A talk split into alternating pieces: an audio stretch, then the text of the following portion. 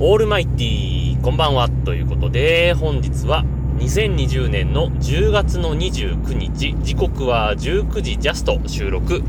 シーサーブログをキーステーションに全国一曲ネットでお伝え中。第846回目のヌーラジオお伝えするのは毎度ながらヌーでございますけども。えー、最近、仕事で割とクレームをたくさんいただいてましてね。まあ、自分原因じゃないクレームが多いっていうのがまあ救いですけれども、えー、まあ、同僚とかですね、まあ他の部署も含めてなんですけども、えー、関係のないところから発展して自分のところに回り回ったクレームっていうのがね、えー、結構いただいてるわけですよ。結構あの精神的にやられてるような感じですけどもね、えー、もうね、なんだろう、このクレームが終わったと思ったら電話かかってきてさ、今日もまた別のクレームが入ってきたんですけど、なんか、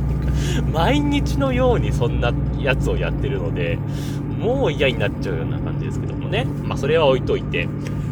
えー、今日配信のログ1103というね、えー、ポッドキャストですけれども、えー、1103と書いて、ひとさんさんが配信されてるポッドキャストですけどもね、ポッドキャストというかブログというか、えー、音声、音声ブログん？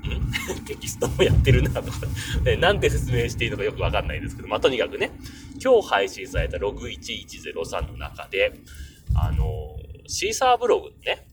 えー、仕様というか、まあ、アクセス解析の仕様がちょっと変わりましたよ、みたいな話をしてて、えー、ヌーラジオでは話したかどうかみたいな話をしてたんで、せっかくなんで話そうと思うんですけども。あのー、具体的に言うとですね、えー、っとね、10月の、うん、頭ぐらいに、シーサーブログがシーサーからのお知らせで、えー、アクセス解析の仕様が変わりますよ、みたいなアナウンスが出てて、えー、確か10月の6日ぐらいだったと思うんですけども、えー、そこで、え、っと、今までは、え、っと、例えば RSS 1.0とか2.0とか、えー、とにかくアクセスされたものすべて集計しますよみたいなスタンスだったんですけども、えっ、ー、とね、具体的にどうかな ?10 月のね、13日、ぴったりじゃないんですよ。13日のね、どっか、何時かちょっとわかんないんだけど、すごい中途半端なタイミングから、えー、ロボットのクローラーとか、えー、RSS 関係のアクセスを拾わなくなったんですよね。で、それで結局 RSS にどのぐらいのアクセスがあるかわからないので まあ、なんとなくね、あのー、音声配信をしていればダウンロード数っていうのが、ダウンロード数が再生数か。再生数っていうのが出るので、なんとなくこのぐらいはダウンロードされてるのかなぐらいのね、えー、気持ちは分かってたんですが、まあ、アクセス解析でね、その RSS が1日に何回ぐらいえー、読み込まれてるかが分かることによって、あ、このぐらいの人が聞いてるのかなっていう、なんとなくの指標というかですね、えー、そんなのが分かるようにはなっていたんですが、えー、その10月13日ぐらいから、パタッとその RSS のフィードの読み込み回数ってのが、まあ出なくなったわけですよ。で、まあ、ログ1103の中でも話されてたんですけども、まあ、PV 数っていうね、え6113の場合は4000何百 PV だったのが、急に200とか300とか ぐらいになっちゃってどうしたのかなみたいなね、えー、そんな話をされていて、で、まあ確かにわからないんですが、まあ自分の場合は、あの、シーサーブログの RSS2.0 をえっ、ー、と、フィードバーナーっていうね、また別の Google で、まあ元は Google じゃないんですが、えいつの間にか Google のサービスになっていたフィードバーナーっていうのを介してやってるので、なんとなくこのぐらいのフィードされてるんだなっていうのはね、えー、数字としては出てくるんですけども、シーサーブログ上ではもうわからなくなってしまったわけですね。で、ちょうどね、今日の、えっ、ー、と、夕方ぐらいですかね、また、えっ、ー、と、シーサーブログの方で、えー、シーサーからのお知らせで、お知らせで更新されてたんですけども、えー、なんやかんやで、結局、まあ、困る人がたくさんいたんでしょうね。えー、具体的にその RSS2.0 がどのぐらい配信されてるかっていうのも分からなくなったんで、まあ、あの、ポッドキャスターとしては、なんていうんですか、あの、目標を失うというか 昔のシースターブログと同じになっちゃったじゃんみたいな、まあそんな感覚ですよね。なんで、まあ困る人もたくさんいたんでしょう。クレームもまあ入ったのかもしれませんよ。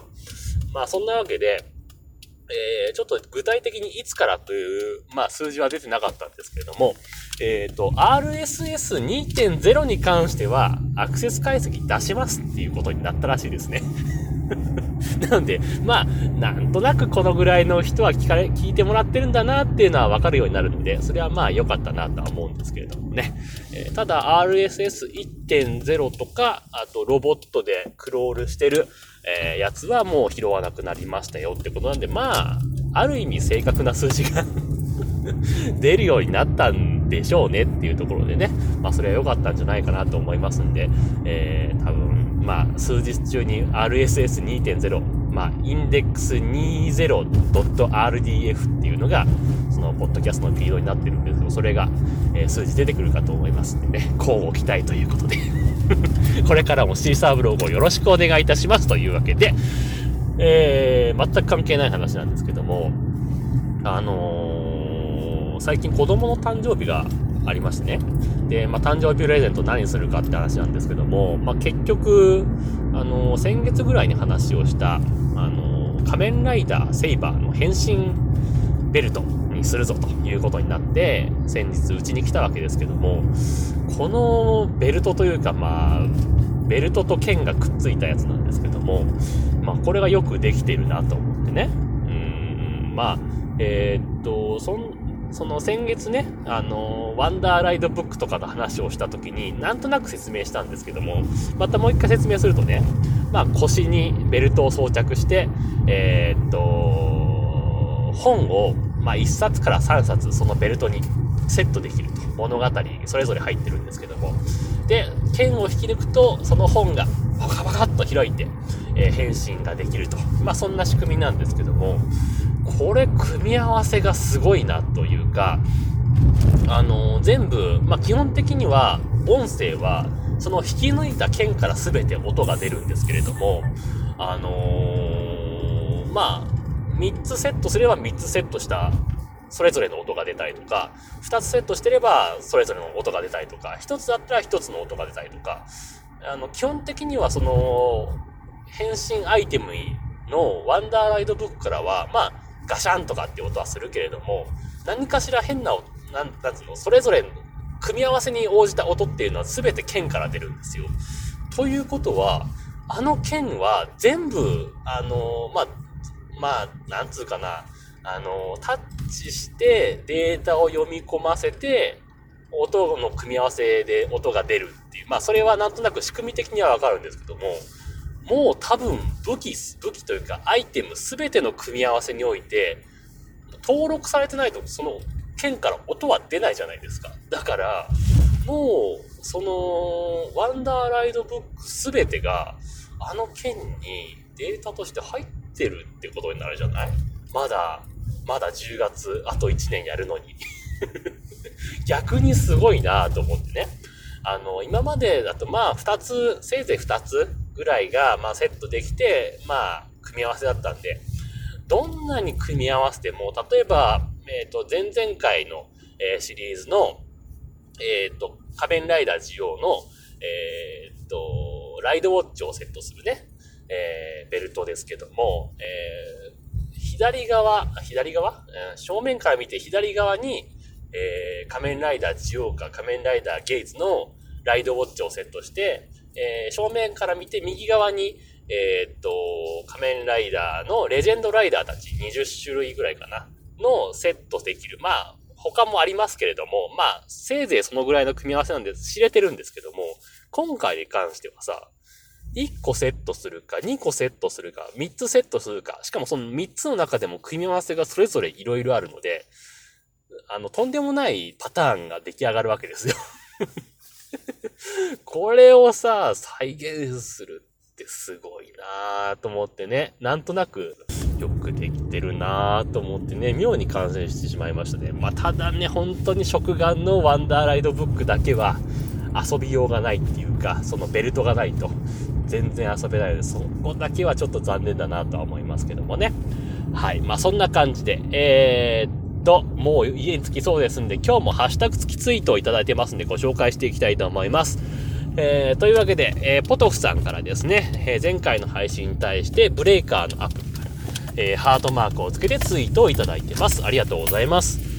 え、そしてですね、ピエール加藤さんからも前回の配信に対して、えー、メガネの話をしたんですけども、それに関連してですね、えー、即日対応じゃない場合もあるんですね。僕もメガネですが、割と即日もらえてます。えー、僕が、えー、買っている個人店では早いと20分ぐらいで出してくれます。えー、早い安いでありがたいのですということでツイートをいただいてました。ありがとうございました。ねえ、20分で出してくれたら嬉しいね。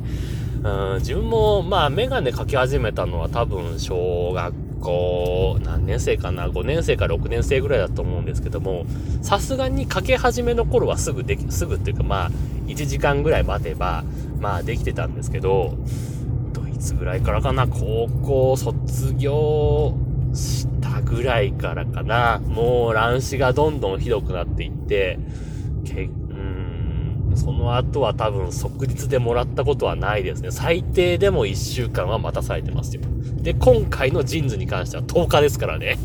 いや、10日メガネ合わないって、さすがにまずいでしょうとは思うんですけどもね。いや、でもね、まあ、え目を、まあ、矯正するためには、そのレンズがいるんだったら、まあ、それは必要なもんなんでね、それは待ちますけれども、待ちますけれども、それぐらい在庫しといてよっていうふうにね。それこそ、あの、メガのレンズも、まあ、いろんなね、えー、組み合わせパターンがあるので また組み合わせの話になりますけれども、まあね、必要なものは、まあ、揃えといてほしいし、えー、ね、とは思いますけどもね。はい。というわけで、えー、家に着いてしまいましたんで、今日はこの辺で終わりたいと思います。というわけで、皆様からのご意見、ご感想、ツッコミなどお待ちしております。メールは直接メール、またはメールフォームから送ってください。ツイッターのヌーのアカウント、もしくはヌーラジオのアカウントに返信をいただいたり、ハッシュタグ、nunuradio、もしくはひらがなにヌーヌ、カタカナにラジオとつけてつぶやいていただければまたご紹介させていただきますと。いうわけで今日はこの辺で終わります。さようなら。バイバイ。